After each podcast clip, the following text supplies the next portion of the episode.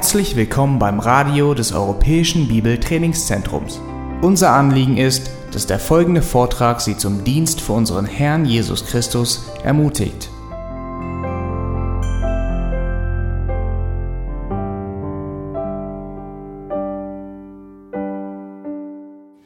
Okay, well, we're going to talk about the pastor's heart. Wir werden uns mit dem Herzen des Pastoren beschäftigen, The attitude with which we minister. Die Einstellung, mit der du deinen Dienst tust. And uh, I know that it was suggested that we uh, uh, talk about the Hebrews 13, 17. Und als Ausgangspassage äh, wird Hebräer 13, 17 wird es sein. And I, I do want to, uh, to refer to that very important passage. Und ich möchte auch auf diese äußerst wichtige Stelle Bezug nehmen. And so that's a good place to begin. Und das ist ein guter Punkt, um dort zu beginnen.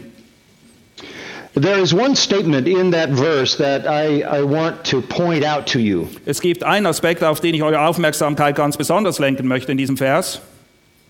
And it is the statement, they keep watch over your souls as those who will give an account.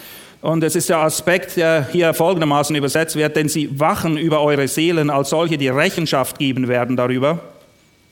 Uh, that is the clearest statement in the scripture on what it means to be an overseer. Das ist die wohl klarste Stelle, die es gibt in der Schrift, die ausdrückt, was es bedeutet, ein Aufseher der Herde zu sein. Now, the Greek word is uh, episkopos. That's the, that's the word overseer. And here is the definition of what that means. Im Griechischen steht das Wort Episkopos und das wird eben übersetzt mit Aufseher und dieser Vers hier erklärt uns, was ein Aufseher macht, wie sein Dienst aussieht. It doesn't describe uh, oversight of uh, materials or Es, programs es geht or eben uh, nicht, facilities. bei einem Aufseher geht es nicht in erster Linie darum, dass er sich um die Gebäude kümmert, wie das da läuft oder über die, die Einrichtung des Gebäudes. Es geht nicht um Dinge. It, it's not talking about uh, administration. Es geht auch nicht darum, dass er sich in erster Linie um administrative Dinge kümmert. It's talking about being guardians over the souls of people. sondern die Aufseher werden als solche beschrieben, die aufpassen, die wachen sollen über die Seelen der Menschen. And that is the stewardship that defines the role of pastors. Und das ist die Verwalterschaft, die einem Pastor anvertraut wird. Das ist der Dienst, den er tun soll. We care for the souls that the Lord has placed in our stewardship. Wir kümmern uns, wir wachen über die Seelen, die Gott uns anvertraut hat. Their responsibility, it says here, is to obey and submit Die Verantwortung der uns anvertrauten Seelen ist es, wie in diesem Vers heißt, zu gehorchen oder fügsam zu sein. And that is not to our will or our insights or our desires, but to the Word of God, which we proclaim. Das bedeutet aber nicht, dass sie uns als Person gehorchen sollen, sondern sie sind angewiesen, sich dem Wort Gottes, seinem Willen unterzuordnen, nicht uns als Person. All our authority comes from the Word of God. Die Autorität, die wir besitzen als Aufseher, als Pastoren, liegt im Wort Gottes, nicht in uns. Uh, the Apostle Paul, writing uh, to Titus in chapter 2, says in verse 15, Speak and exhort and reprove with all authority. In Titus 2, Vers 15 weist Paulus Titus an, dies rede und ermahne und überführe mit allem Nachdruck. And, and what are these things which we speak with authority? Und was sind diese Dinge, die wir eben mit Nachdruck reden und über die in Bezug auf welche wir ermahnen sollen? In verse 1, he says these things are sound doctrine. In Vers 1 von Kapitel 2 erinnert er uns daran, dass das die gesunde Lehre ist. So the only authority that the pastor has is the truth of God. Und die einzige Autorität, die der Pastor hat, ist die Wahrheit, wie sie im Wort Gottes zu finden ist. We have no authority beyond that. Über dies hinaus haben wir keinerlei Autorität.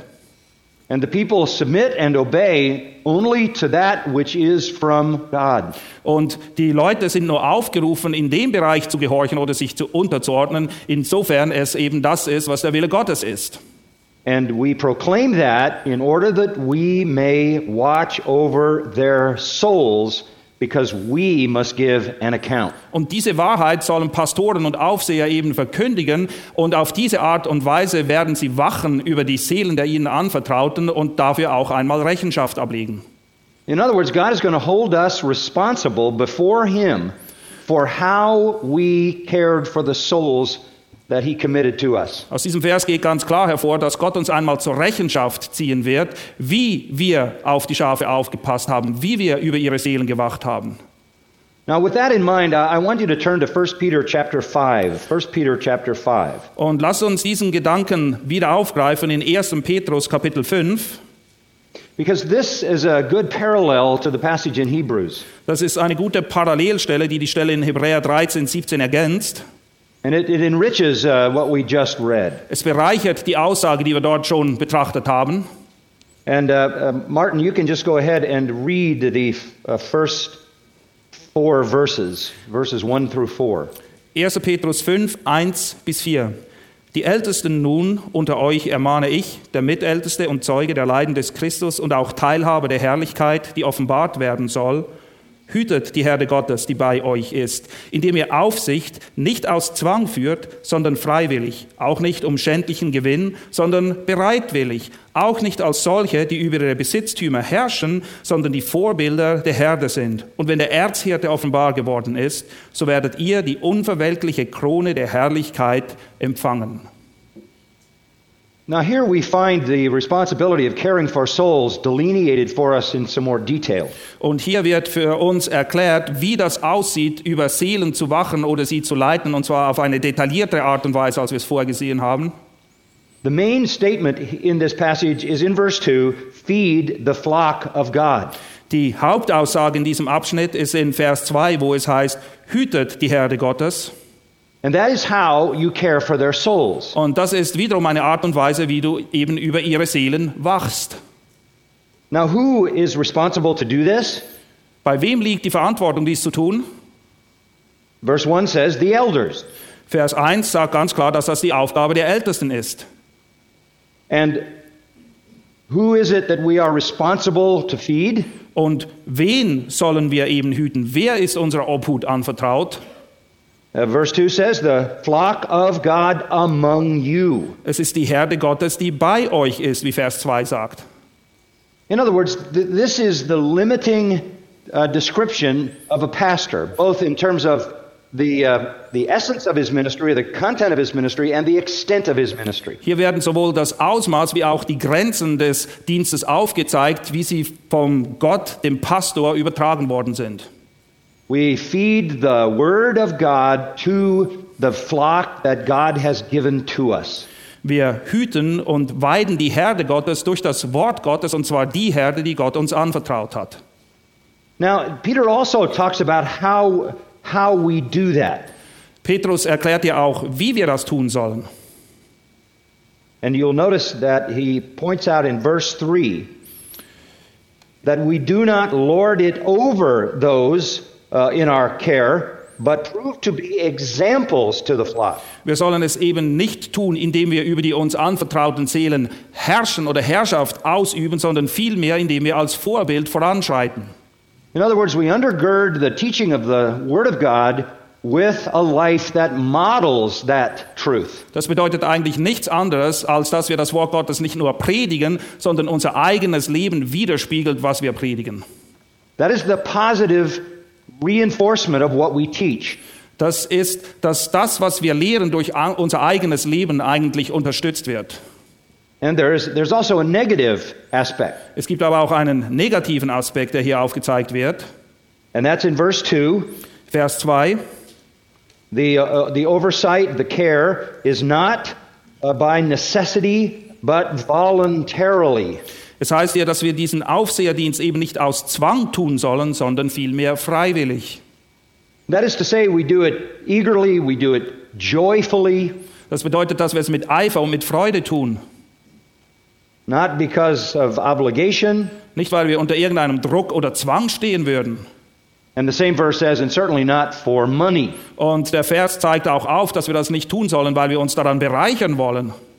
And that, that is That is, of course, the characteristic of false teachers. Das ist ein Merkmal von Irrlehren, dass sie aus ihrer Lehre Geld für sich selbst machen wollen.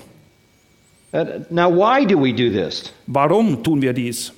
Why do we obey this instruction as elders and pastors? Warum beherzigen wir diese, diese Anleitung hier, die uns als Ältesten und Pastoren gegeben wird?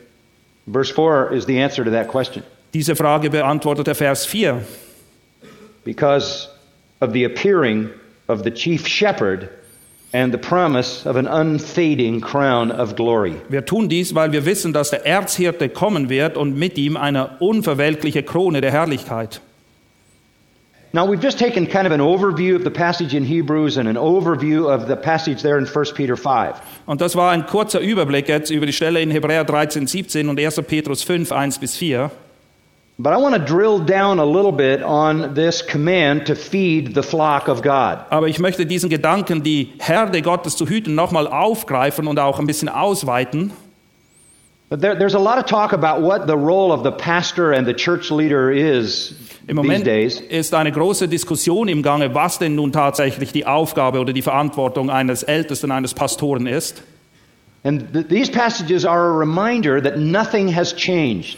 Diese Stellen hier erinnern uns aber daran, dass sich nichts verändert hat seit der Zeit, wo dieser Auftrag erteilt wurde bis heute. Our calling is not to the lost. Unsere Berufung als Pastoren und Älteste ist nicht in erster Linie zu den Verlorenen. Our calling is not to change the culture. Es ist auch nicht unser Auftrag, die Kultur zu verändern. Our calling is not to alter the social structure. Es ist auch nicht unser Auftrag als Pastoren, das Sozialgefüge, in dem wir leben, zu verändern. Our, our, call, our calling is not to alter the contemporary moral values. Es geht auch nicht darum, dass wir uns dafür einsetzen sollen, dass moralisch, sittlich, ethische Werte irgendwie verbessert werden. Our calling is to feed the flock of God. Sondern wir sind dazu berufen, die Herde Gottes zu hüten und sie zu weiden. We are Christ's under shepherds among his people. Wir sind die Unterhirten von Jesus, der der Oberhirte ist, und wir sind berufen, seine Schafe zu hüten und zu weiden. And as we read in Hebrews, we're going to give an account to the Lord for how we cared for his flock. Und wie wir in Hebräer 13 gelesen haben, wird der Tag kommen, wo wir auch Rechenschaft dafür ablegen werden, wie wir die Schafe, die uns anvertraut waren, gehütet haben. Now, I, I know this sounds very basic, but we need to reiterate this because pastors and church leaders have lost the simplicity and clarity of this perspective. Es mag sein, dass ihr denkt, na ja, das ist absolut grundlegend, das wissen wir. Nichtsdestotrotz müssen wir uns aber bewusst sein, dass es viele Pastoren und Gemeindeleiter gibt, die scheinbar diesen simplen, einfachen Auftrag vergessen haben. Uh, I want you to notice Ephesians chapter 4 Epheser Kapitel 4, and verse, uh, verses 11 and following. die Verse 11 und folgende, In fact, you can read verses 11 through 13. die Verse 11 bis 13, und er hat die einen gegeben als Apostel und andere als Propheten und andere als Evangelisten und andere als Hirten und Lehrer zur Vollendung der Heiligen für das Werk des Dienstes, für die Auferbauung des Leibes des Christus, bis wir alle hingelangen zu der Einheit des Glaubens und der Erkenntnis des Sohnes Gottes, zu dem erwachsenen Mann, zu dem Maß des vollen Wuchses der Fülle des Christus, Now, we see again the same emphasis that pastors, along with evangelists and teachers, as well as apostles and prophets, are for the equipping of the saints. Diese Verse machen einmal mehr klar, dass Gott der Gemeinde Propheten und Apostel sowie auch Evangelisten, Hirten und Lehrer geschenkt hat mit dem Ziel, mit der Absicht, dass diese der Zurüstung der Heiligen dienen sollen.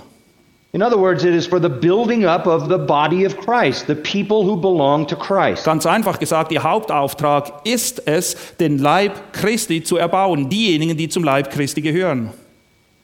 You, you find the same thing again in the 20th chapter of the book of Acts. Apostelgeschichte 20 finden wir diesen selben Gedanken nochmal. In verse 28, uh, Paul says, Be on guard for yourselves and for all the flock Apostelgeschichte 20, 28, habt Acht auf euch selbst und auf die ganze Herde, in der euch der Heilige Geist als Aufseher gesetzt hat. And, and then it says, the flock among which the Holy Spirit has made you overseers to shepherd the church of God, which he purchased with his own blood. Wir sollen eben Acht haben auf uns selbst und auf die Herde, in der euch der Heilige Geist als Aufseher gesetzt hat, die Versammlung Gottes zu hüten, die er sich erworben hat durch das Blut seines eigenen Sohnes. And in verse 32, Paul says, to uh, complete this, to fulfill this, I commend you to God and the word of his grace, which is able to build you up Und damit sie diesen Dienst eben auch treu und wirkungsvoll erfüllen können, ist dieses Gebot hier zu lesen in Vers 32, wo es heißt, und nun befehle ich euch Gott und dem Wort seiner Gnade an, das vermag aufzuerbauen and as a result give you the inheritance among all who are sanctified. und das Resultat daraus ist, das Erbe zu geben unter allen Geheiligten. Just to sum it up, we are called to be the instrument that Christ uses in his church for the sanctification of his people. Kurz gesagt könnte man es so sagen, die Ältesten und die Pastoren haben von Gott den Auftrag erhalten, Werkzeuge zu sein in seiner Hand, die durch das Wort Gottes die Heiligen dahin führen, dass sie eben auch tatsächlich ein geheiligtes Leben führen. Our objective is not to fill the church with non believers. Das Ziel der Gemeinde und der Ältesten darf es nicht sein, die Gemeinderänge zu füllen mit Ungläubigen. and then talk to them. Und dann sind die Botschaften nur noch auf sie ausgerichtet. We must not allow the unbelievers or the unbelieving culture to define what the church does. Die Ungläubigen oder die Kultur hat kein Recht, keinen Anspruch darauf zu definieren, wie Gottesdienst abgehalten wird, wie das aussieht, wenn die Gemeinde sich versammelt. We are responsible to feed the flock of God and therefore to watch for their souls, and that we will give an account for. Unsere Verantwortung ist es, die uns anvertraute Herde zu hüten und zu weiden, und der Tag wird kommen, wo wir auch Rechenschaft darüber ablegen müssen, wie wir über diesen Seelen, die uns anvertraut worden sind, gewacht haben.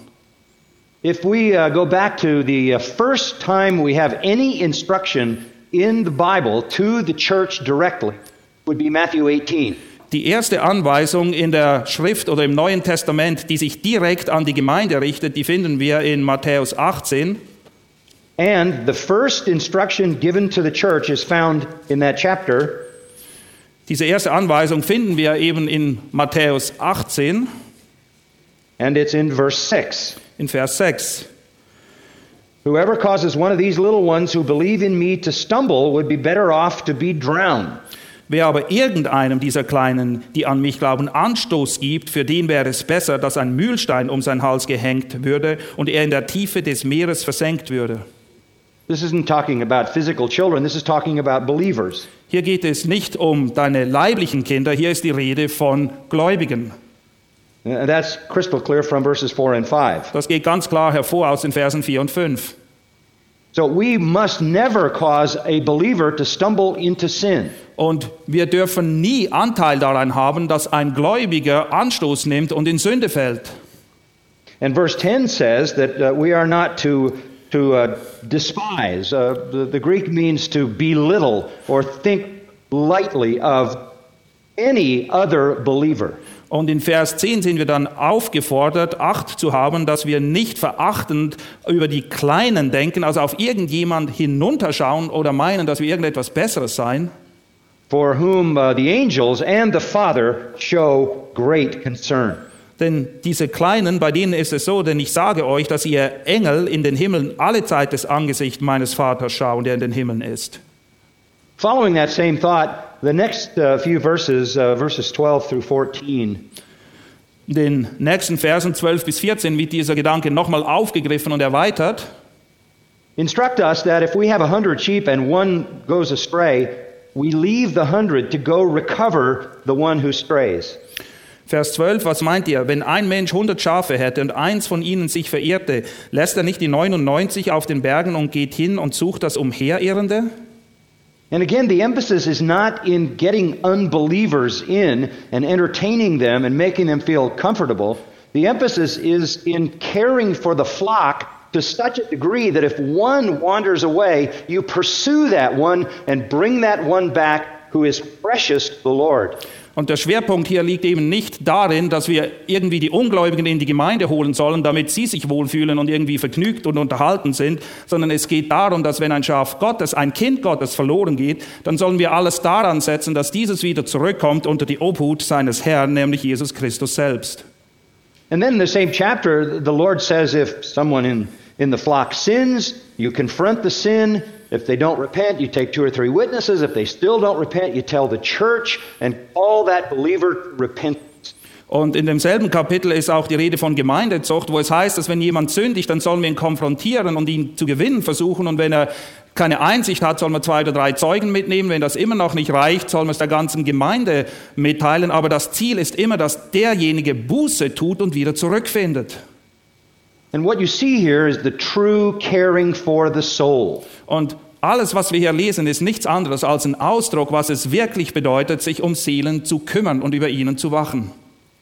Ours is a spiritual ministry on behalf of Christ in caring for the souls of the believers he has put in our trust. Unsere Aufgabe ist eine geistliche, es ist ein geistlicher Dienst, den Christus uns anvertraut hat, dass wir uns eben kümmern sollen um die Seelen, um die Schafe, die Gott uns anvertraut hat, damit wir sie hüten und weiden. Now, I don't want to be repetitious about this, but I want you to understand how often this emphasis is made in the scripture, and that's why we've looked at these various verses. They all undergird this basic truth that we are given to the church for the church to feed and watch over the souls of the flock of God. Es ist nicht so, dass ich mich hier unnötigerweise wiederholen möchte, aber die Tatsache, dass dieser Gedanke an so vielen Stellen in der Schrift auftaucht, untermauert eben einmal mehr die Wichtigkeit dessen, was es bedeutet, dass unsere Hauptaufgabe darin liegt, über die uns anvertrauten Schafe zu wachen und sie zu hüten. Now, I want you to look at the 17th chapter of John for a moment, John chapter 17. Johannes 17, And here is the, uh, the great prayer of our Lord that we, we love. hier ist dieses Gebet unseres Herrn, das uns auch so am Herzen liegt. Uh, th- this is the one New Testament illustration of the communion between the Son and the Father. It is a treasure to be sure. Es ist der größte Schatz, den wir finden im Neuen Testament, der uns aufzeigt, wie eng die Gemeinschaft und die Verbundenheit ist zwischen dem Vater und dem Sohn. But what I want you to see here is the desire of the Lord expressed to the Father. What is the Lord's desire expressed to the Father here? What is his desire for the church? Aber was ich hier besonders unterstreichen möchte, ist das Anliegen, das Jesus hat. Wofür bittet er? Worum ringt er vor dem Vater, was er tun soll in der Gemeinde für die Schafe? The Father chose uh, who would be in the church. The Spirit gives life to those who are in the church. The Lord redeems the church, and here is his desire for them. Der Vater erwählt diejenigen, die zur Gemeinde gehören. Der Geist hat sie in die Gemeinde hineingebracht. Der Sohn ist es, der das Erlösungswerk getan hat. Und nun ist dieser Sohn, unser Erlöser Jesus Christus, vor dem Vater und fleht für die Schafe. And you can read verses 12 through 19. Verses 12 through 19. Johannes 17 ab Vers 12 bis und mit 19. Als ich bei ihnen war, bewahrte ich sie in deinem Namen, den du mir gegeben hast. Und ich habe sie behütet, und keiner von ihnen ist verloren gegangen, als nur der Sohn des Verderbens, damit die Schrift erfüllt würde. Jetzt aber komme ich zu dir, und diese Rede und dieses rede ich in der Welt, damit sie meine Freude völlig in sich haben. Ich habe ihnen dein Wort gegeben und die Welt hat sie gehasst, weil sie nicht von der Welt sind, weil ich nicht von der Welt bin. Ich bitte nicht, dass du sie aus der Welt wegnehmest, sondern dass du sie bewahrst vor dem Bösen. Sie sind nicht von der Welt, wie ich nicht von der Welt bin. Heilige sie durch die Wahrheit. Dein Wort ist Wahrheit. Wie du mich in die Welt gesandt hast, so habe auch ich sie in die Welt gesandt, und ich heilige mich selbst für sie, damit auch sie Geheiligte seien durch Wahrheit. Our Lord says, I do not pray for the world. Jesus sagt, ich bete nicht für die Welt, I pray for these who belong to me. ich bete für die, die du mir gegeben hast, die zu mir gehören. And what is his request? It's in verse 17. Und wofür betet er? Was ist sein Anliegen? Das sehen wir in Vers 17. And then repeated in verse 19. Und Vers 19 kommt dieser selbe Gedanke nochmal. It is the sanctification of his own. Es geht darum, dass die, die Jesus Christus gehören, geheiligt seien. So, how do we uh, recognize? Uh, uh, how do we recognize a faithful pastor? How do we recognize a faithful elder in the church? Was sind also die Erkennungsmerkmale eines treuen Ältesten, eines treuen Pastoren in der Gemeinde? Uh, Paul Paul faces that question in writing the second letter to the Corinthians. Im zweiten Korintherbrief muss der Apostel Paulus sich mit dieser Frage auseinandersetzen. Uh, he asked the question in chapter three. Im Kapitel 3 stellt er folgende Frage. How do I prove uh, the validity of my ministry? Wie kann ich beweisen, dass mein Dienst wirklich echt ist, dass das das Wahre ist? He says, Do I commend myself? Empfehle ich mich etwa wieder selber? And the answer, of course, is no. Die Antwort darauf lautet natürlich nein, das tue ich nicht.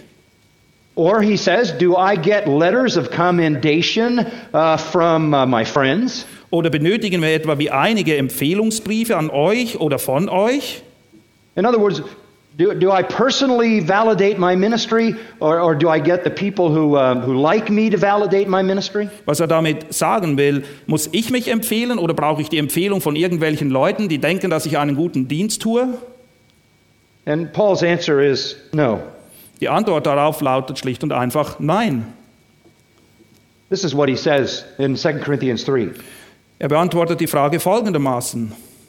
You are our letter, Ihr seid unser Brief, written in our hearts, eingeschrieben in unsere Herzen, known and read by all men. gekannt und gelesen von allen Menschen. And it is manifest that you are a letter of Christ. Und von euch ist offenbar, dass ihr ein Brief Christi seid. And then I love this line cared for by us. Und dann schreibt er weiter, angefertigt durch uns im Dienst oder wie es im Englischen heißt, die wir für euch gesorgt haben. What's the proof of the genuineness of his ministry? It's not his own gift, it's not his own self commendation, it's not the commendation of other people. The proof of his faithfulness is the letter of Christ written in the transformed lives touched by his ministry. Was ist der Echtheitsbeweis für den Dienst des Paulus? Es ist nicht seine Selbstempfehlung, es ist nicht die Empfehlung, die andere ihm geben, sondern es ist der Brief, der geschrieben ist in die Herzen der Korinther, welcher Zeugnis für die Echtheit des Dienstes von Paulus ablegen, weil ihr Leben sich verändert hat und jetzt geheiligt ist. So, how do you evaluate a, a man's ministry? By the spiritual character, sanctification of those to whom he has ministered. Wie beurteilst du also den Dienst eines Ältesten? Du beurteilst ihn anhand dessen, welche Auswirkung sein Dienst hatte auf die Leute, denen er gedient hat, nämlich ob ihr Leben geistlich an Reife und Gewicht gewonnen hat und ob sie heiliger sind als zuvor. The testimony to any man's ministry is the sanctification of the people, that they are literally a letter written by Christ. And Das, it's known and read by all who see them. das Zeugnis des Dienstes eines Ältesten ist eben schlicht und einfach das Leben derer, denen er gedient hat. Und Paulus beschreibt das hier, dass das so offensichtlich ist, dass es ist wie ein Brief, den man liest, der Zeugnis abgibt, dass Christus ihr Leben verändert hat. Now, I don't know how it is in Europe, but, uh, but I know in America, uh, th- this is not the criteria that is attracting attention today. Ich weiß nicht, wie es bei euch in Europa ist, aber in Amerika ist es auf jeden Fall so, dass das nicht die Kriterien sind, nach denen man beurteilt, ob jemand treu ist im Dienst oder die man sucht. And what America is exporting now uh, in the area of church growth is an emphasis on how many unbelievers can you get into your building. Im Moment scheint der Exportschlager aus Amerika in Bezug auf Gemeindewachstum folgender zu sein. Wie schaffst du es, so viele Ungläubige wie möglich in deine Gemeinde reinzukriegen? And, and how can you design the music and design the event to make the unbelievers uh, attracted and, and content? Und das Ziel ist es, die Musik, den Event, alles so zu gestalten, dass die Ungläubigen sich wohlfühlen und zufrieden sind. This is not the call of God, this is not the mandate of the New Testament. Das ist nicht, wozu wir berufen sind. Das ist nicht unser Auftrag gemäß dem Neuen Testament. And you might say, well, what about evangelism? What about the world? Und vielleicht denkst du jetzt, naja, aber wir sind doch berufen zu evangelisieren. Was ist mit der verlorenen Welt? And the answer to that is when you feed the flock of God and they grow to Christ's likeness, they will be a letter obviously written by Christ. Here's the key known and read by all men. Die Antwort darauf ist schlicht und einfach die, wenn du deinen Dienst tust und die Gemeinde heranreift und geheiligt wird, dann wird ihr Leben wie ein Brief sein, der Zeugnis ablegt von Christus selbst und niemand kann es übersehen. Es ist ein offensichtliches Zeichen. Uh, the Apostle Paul's prayer at the end of uh, his first letter to the Thessalonians Das Gebet des Paulus am Ende des ersten Briefes, äh, den er an die Thessalonicher schrieb, expresses his desire for his people. Dort kommt zum Ausdruck, was sein Herzensanliegen ist für die ihm Anvertrauten. Verse 23 Now may the God of peace himself sanctify you entirely. 1. Thessalonicher 5, Vers 23, er selbst aber, der Gott des Friedens, heilige euch völlig. So when we read in Hebrews 13, as we did, that we must give an account for our care for the flock. Und ihr erinnert euch daran, in Hebräer 13 haben wir eben gelesen, dass wir eines Tages Rechenschaft ablegen müssen für die Art und Weise, wie wir gewacht haben über die uns anvertrauten Seelen. That account will not be based on how many people came to our church. Und die Beurteilung hängt nicht davon ab, wie viele Leute in unsere Gemeinde gekommen sind. whether they were unbelievers or believers. Mögen sie Ungläubige oder Gläubige gewesen sein. The account will be on how we cared for their souls and led them in the path of sanctification by the proclamation and application of the Word of God. Die Beurteilung hängt davon ab, wie wir über ihre Seelen gewacht haben, wie wir sie gehütet und geweidet haben, und zwar mittels des Wortes Gottes, und ob das bewirkt hat, dass sie in ihrer Heiligung gewachsen sind. And in John 17, 17, as we read a moment ago, Jesus said, Sanctify them by thy truth, thy word is truth. Und in Johannes 17, 17 haben wir gerade gelesen, dass Jesus gebetet hat, heilige sie durch die Wahrheit, dein Wort ist Wahrheit. So, as a pastor and leader in a church, you are the instrument of Christ to be used for the sanctification of his people. Als Pastor, als Leiter, als Aufseher der Gemeinde bist du ein Werkzeug in den Händen Gottes und soll benutzt werden, damit die Leute genährt durch das Wort Gottes in Heiligung wachsen. And the measure and evaluation of your faithfulness is to look at the people to whom you have ministered and see the evidence of that sanctification. Und wenn beurteilt werden soll, ob du deinen Dienst gut und treu getan hast, dann wird es anhand folgenden Maßstabes getan, nämlich sind die Leute, die dir anvertraut worden sind, gewachsen in der Heiligung, sind sie geistlich reif und erwachsen geworden. This is why James 3:1 says, "Stop being so many teachers. Don't rush into being a pastor and a teacher." Deshalb warnt Jakobus 3.1 uns auch eindringlich davor, werdet nicht viele Lehrer, werdet nicht viele Pastoren, weil ihr werdet ein härteres Urteil empfangen. Because theirs is a greater condemnation, Das, Ur James. das Urteil, das auf sie wartet, wird strenger sein, sagt Jakobus eben. We are called to be the instrument of sanctification in the life of the church, and when the church is sanctified, when it really becomes a letter written by Christ, then it will be known and read by all men, and evangelism will take place. Wir sind eben dazu berufen, Werkzeuge zu sein in den Händen Gottes, die dazu eingesetzt werden, dass die Heiligen ein lesbarer Brief Christi sind. Und indem sie das sind, indem die Veränderung in ihrem Leben allen offenbar ist, werden sie automatisch evangelisieren und Leute auf Christus aufmerksam machen.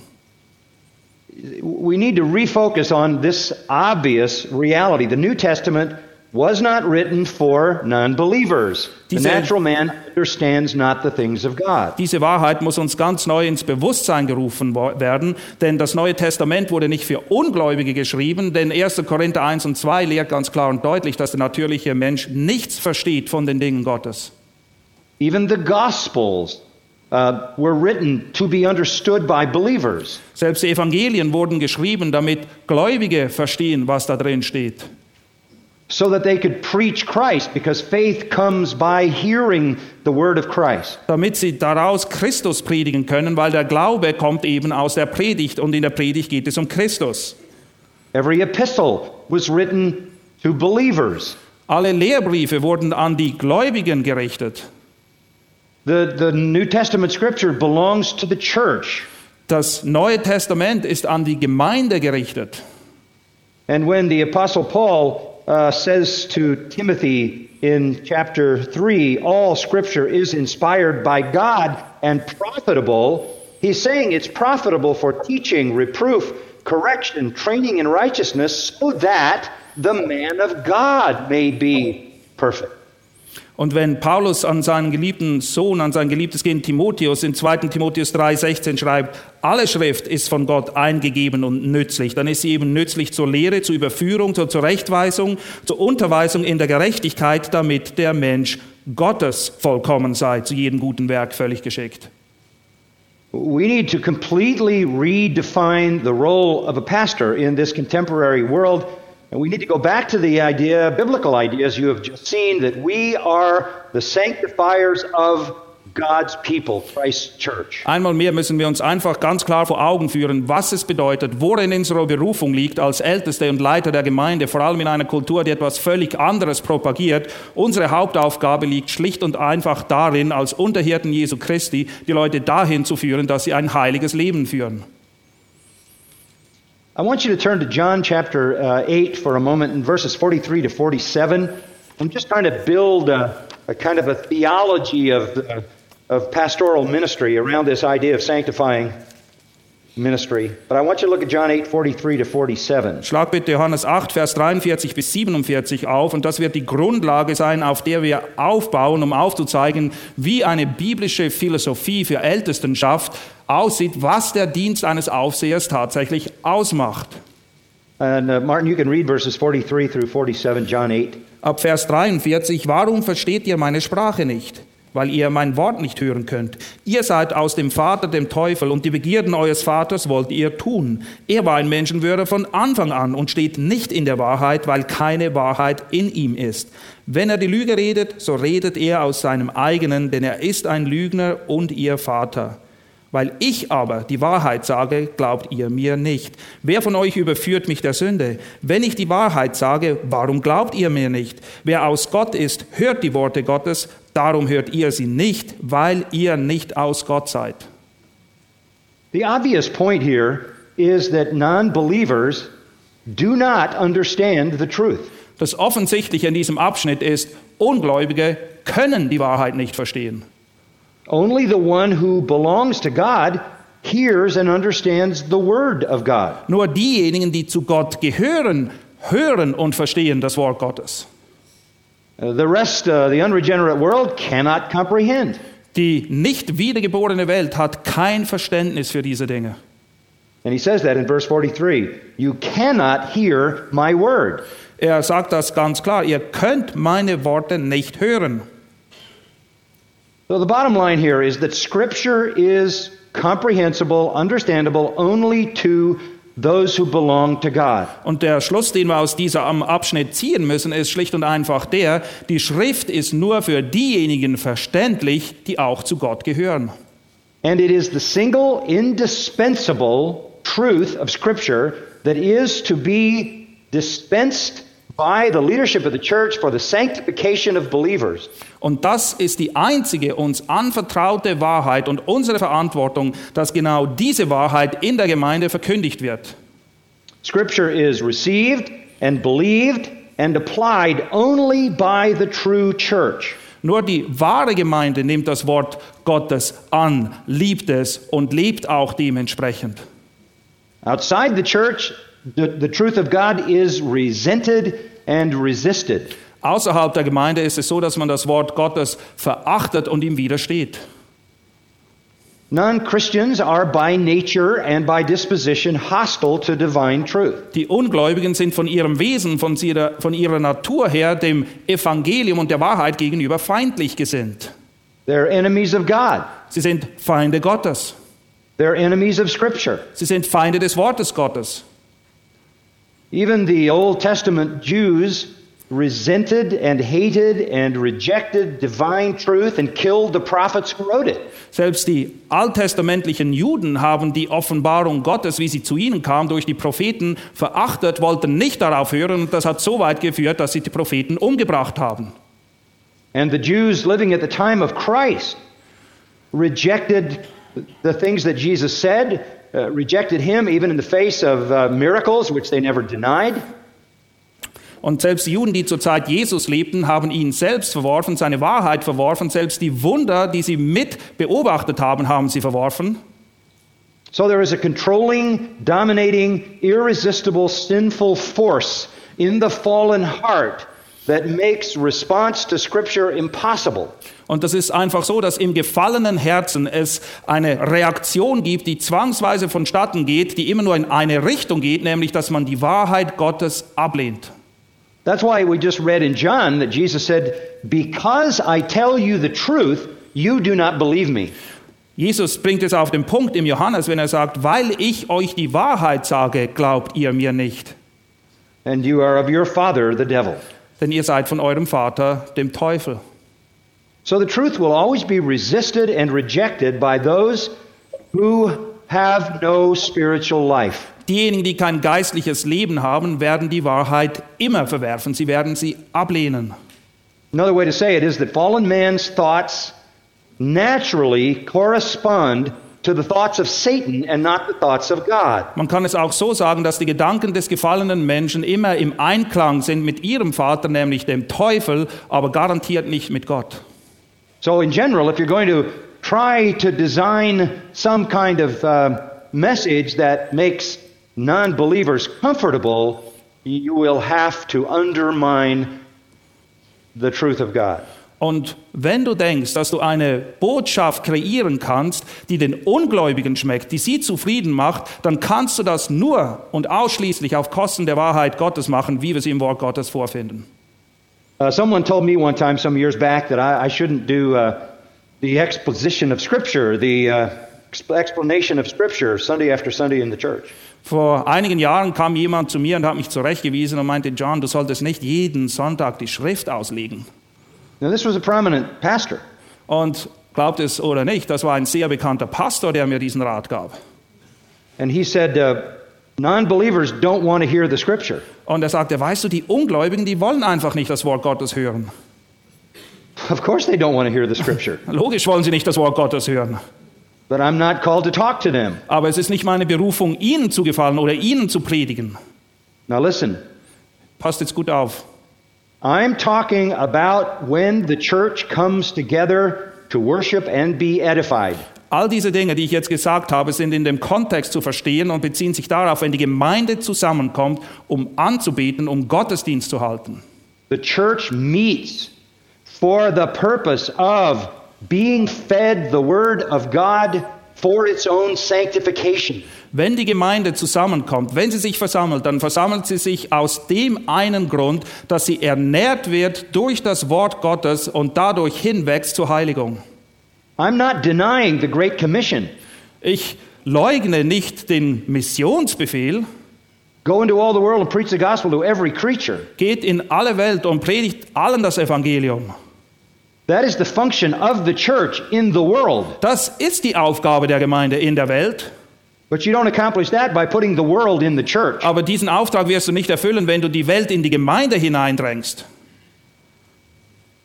All scripture truth is resented and resisted by the unbeliever. Die Wahrheit der Bibel schmeckt den Ungläubigen nicht. Sie lehnen sie ab. Sie wollen nichts damit zu tun haben. And if you try to gather unbelievers and give them a message that they can tolerate, you literally will starve the church. Und wenn du es beabsichtigst, eine Botschaft zu halten, die den Ungläubigen gefällt, wird die Folge dessen sein, dass die wahre Gemeinde zugrunde geht. Sie verhungert regelrecht. And what does it matter if you have a large number of uh, unbelievers who like what you do and an utterly unsanctified group of believers mixed in? Wen interessiert es, ob du eine riesige Gemeinde hast, wo viele Leute hinkommen, aber die meisten von ihnen sind Ungläubige und das Ganze geschieht auf Kosten der Gläubigen, die wie gesagt verhungern und nicht wachsen in ihrer Heiligung, sondern immer weiter sich davon entfernen. because we're going to give an account for how we cared for the souls of the flock of God. Erinnert euch daran, wir werden Rechenschaft ablegen müssen, wie wir gewacht haben über die Seelen, die Gott uns anvertraut hat.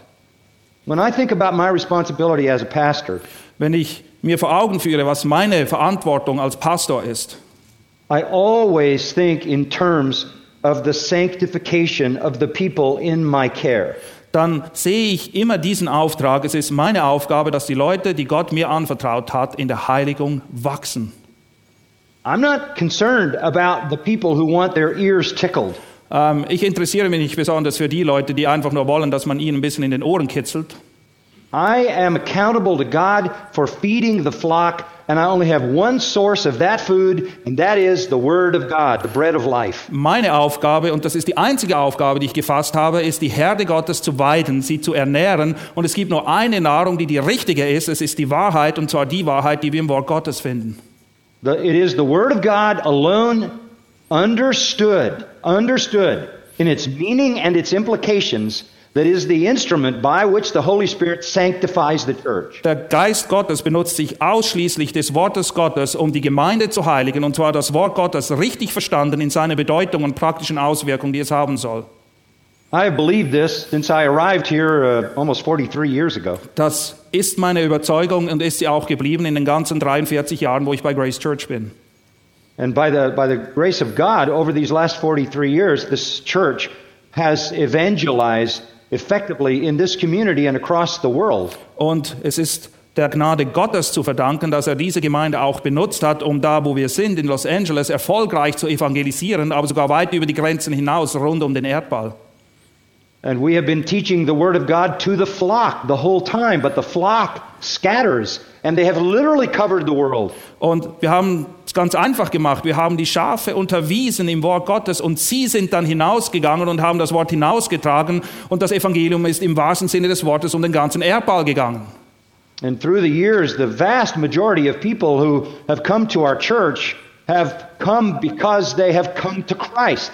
They're not moving from a different church. The majority have come to Christ and come, and they've come to Christ under the influence of our. Und unsere Gemeinde ist in erster Linie durch solche Leute gewachsen, die durch den Kontakt oder Beziehungen zu, zu Leuten aus unserer Gemeinde zum Glauben gekommen sind, die eben evangelisiert haben und nicht durch Leute, die ihre Gemeinde verlassen haben, um sich unserer anzuschließen, die bereits gläubig waren. You know, Peter makes a very interesting statement that's helpful. Petrus macht eine sehr einsichtige Bemerkung, die uns hilft zu verstehen, worum es hier geht. He says that you have purified your souls for a sincere love of the brethren. Er beschreibt hier, dass wir unsere Herzen, unsere Seelen gereinigt haben in aufrichtiger Bruderliebe. A sanctified congregation loves mutually. Eine geheiligte Versammlung, eine geheiligte Gemeinde zeichnet sich vor allem auch dadurch aus, dass Liebe praktiziert wird untereinander. Because sanctification kills selfishness. Die Heiligung versteht es eben, unser Ego, unsere Selbstsucht zu töten. And sanctification uh, generates humility. Heiligung bewirkt auch Demut in uns. And selfless, humble people love each other. Und selbstlose, demütige Leute können gar nicht anders, als sich gegenseitig lieben. And Jesus said, By this they will know you're my disciples if you have love one for another. Und in Johannes 13, 35 sagt Jesus auch, dass das das Erkennungszeichen sein wird. Anhand der Liebe, die ihr habt untereinander, werden sie erkennen, dass ihr zu mir gehört. So a sanctified church not only knows and proclaims the gospel, but gives a loving testimony. Eine geheiligte Gemeinde kennt nicht nur das Evangelium und liebt sich untereinander, sondern dadurch, dass sie das tun, sind sie auch ein fast unwiderstehliches Zeugnis gegen außen. John says, I, I write these things uh, that your joy may be full. Und Johannes schreibt dort, dass er diese Dinge aufschreibt, damit unsere Freude völlig sei. A mature, sanctified, godly congregation not only proclaims the gospel, not only loves, but experiences real joy. Eine Gemeinde, die wirklich geheiligt ist, zeichnet sich nicht nur dadurch aus, dass sie das Evangelium verbreitet und dass sie einander lieben, sondern sie erfahren auch echte, wahre Freude.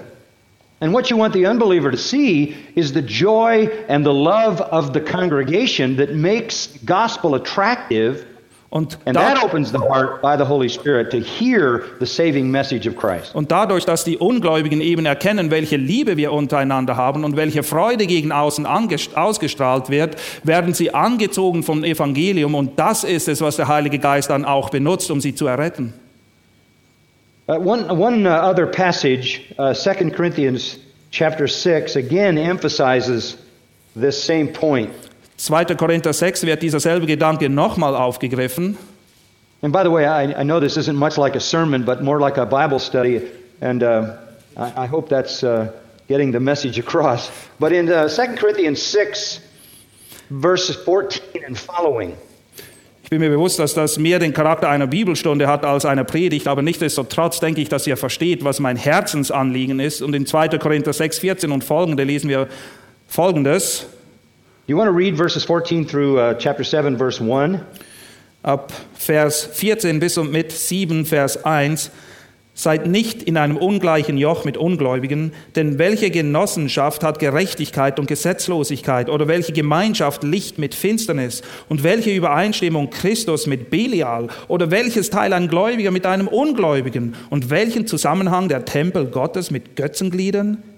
Denn ihr seid der Tempel des lebendigen Gottes, wie Gott gesagt hat. Ich will unter ihnen wohnen und wandeln, und ich werde ihr Gott sein, und sie werden mein Volk sein. Darum geht aus ihrer Mitte hinaus und sondert euch ab, spricht der Herr, und rührt Unreines nicht an, und ich werde euch aufnehmen, und ich werde euch zum Vater sein, und ihr werdet mir Söhne und Töchter sein, spricht der Herr, der Allmächtige. Da wir nun diese Verheißungen haben, Geliebte, so lasst uns selbst reinigen von jeder Befleckung des Fleisches und des Geistes, indem wir die Heiligkeit vollenden in der Furcht Gottes. Now, does that sound like a mandate for a church Hört sich made up das, of believers and unbelievers mixed? hört sich das an, als wäre das ein Auftrag an eine Gemeinde, wo Ungläubige und Gläubige quasi im gleichen Maß vorhanden sind? Hardly. Ich glaube nicht.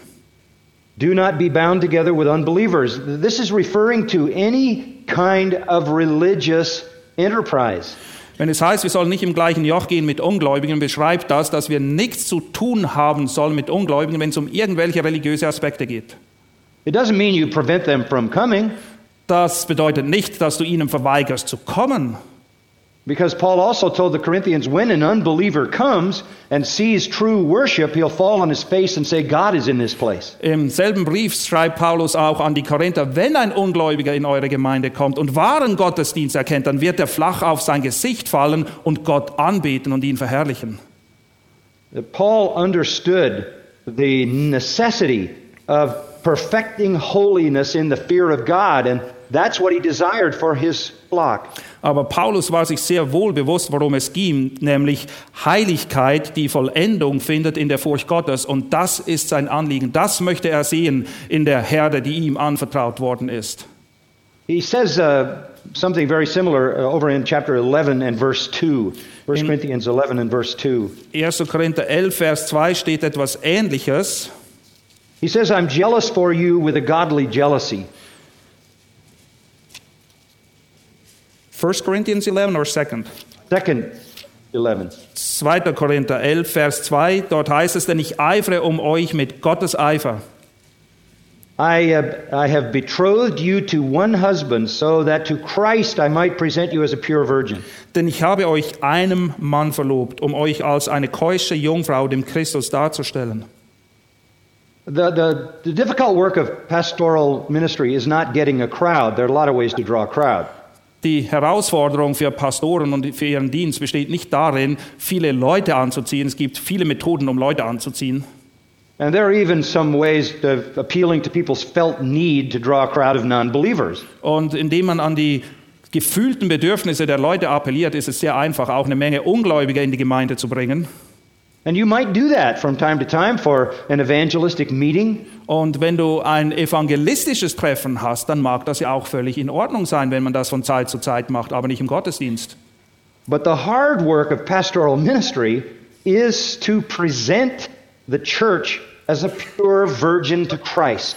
Die wahre Herausforderung des pastoralen Dienstes liegt darin, die Gemeinde, wie sie hier heißt, als eine keusche Jungfrau Christus darzustellen. Und das ist beides eine sehr schmerzvolle, aber gleichzeitig auch eine sehr freudige Aufgabe. And, and there were times when Paul expressed his joy over the spiritual progress of his flock. Manchmal sehen wir, wie Paulus beschreibt, wie er sich gefreut hat, weil die Herde Gottes geistlich gewachsen und gereift ist. But uh, there's only one of his epistles uh, to the Thessalonians where he doesn't deal with a problem. Aber es gibt nur einen Brief, den er schreibt, und zwar ist das der, den er an die Thessalonicher richtet. Dort gibt es keine großen Probleme, die er anpacken muss. Most of the time, uh, his heart was filled with disappointment because the, the flock was not what he longed for it to be. In den meisten Briefen erkennen wir eine gewisse Enttäuschung in Paulus, weil die Herde Gottes eben noch nicht so weit war, wie sie eigentlich schon längst hätte sein sollen. And in that same chapter, verses 28 and 29, Im selben Kapitel in den Versen 28 und 29, after just talking about all the physical suffering that he endured, nachdem er kurz zuvor beschreibt, unter welchen Umständen er den Dienst getan hat, wie er gefoltert und verfolgt wurde. uh, labors, imprisonments, uh, beatings, Er war im Gefängnis, er wurde geschlagen, and all the rest of it, he says uh, th- th- those things are external things, verse 28. But beyond that is the daily pressure on me of concern for all the churches. Und er beschreibt, naja, das sind alles zwar schlimme Dinge, aber Vers 28 schlussfolgert er dann außerdem, eben all den Dingen, die vorher genannt werden, was außergewöhnlich ist, noch das, was täglich auf mich andringt, die Sorge um alle Gemeinden. And what was the concern? Worin war sein Anliegen? Was it administration? Was it facilities? Uh, was it attendance? Was it programs? What was it? Hat er sich den Kopf darüber zerbrochen, über die Anzahl Leute, die gekommen sind, über die Gebäude, über irgendwelche administrativen Dinge? War es das, was sein Herz belastet hat? Well, he explains in verse 29 Vers 29 erklärt er, was es ist. Who is weak without my being weak?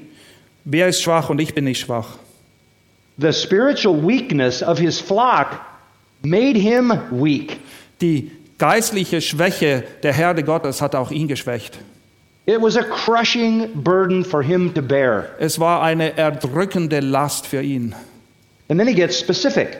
Und dann wird er genau, er kommt auf den Punkt. In verse 29, who is led into sin without my intense concern? Wem wird Anstoß gegeben und ich brenne nicht? The issue is the fact that sin was in the congregation. Die They were not the pure virgin he wanted them to be. Die Tatsache war, dass sich Sünde in der Versammlung breit gemacht hat und sie war eben nicht diese keusche Jungfrau, die Paulus Christus darzustellen wollte. This was the burden of his life. Das war die Last seines Lebens. Uh, in verse 20 of chapter 12, Vers 20 in Kapitel 12. He says, I- I'm afraid that uh, perhaps when I come, I may find you to be not what I wish. Denn ich fürchte, dass, wenn ich komme, ich euch etwa nicht als solche finde, wie ich will.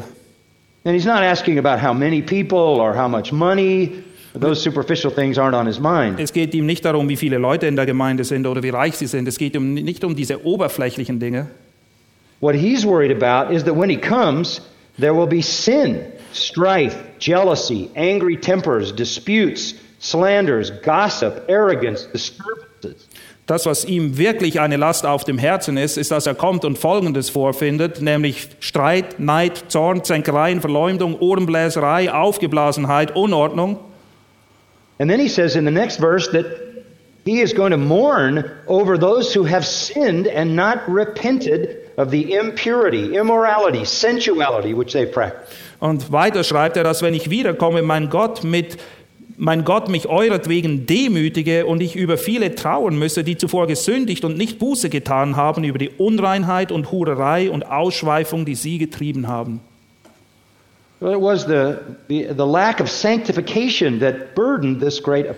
Es war der Mangel an Heiligung, das war es, was das Herz des Apostel Paulus bedrückte.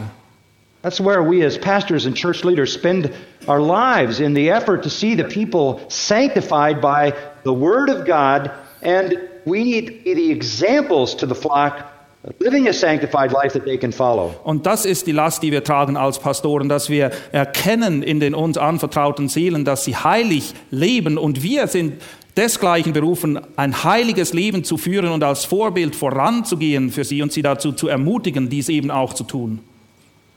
The uh, statement of Paul in Galatians 4:19 really should be the statement of every faithful pastor.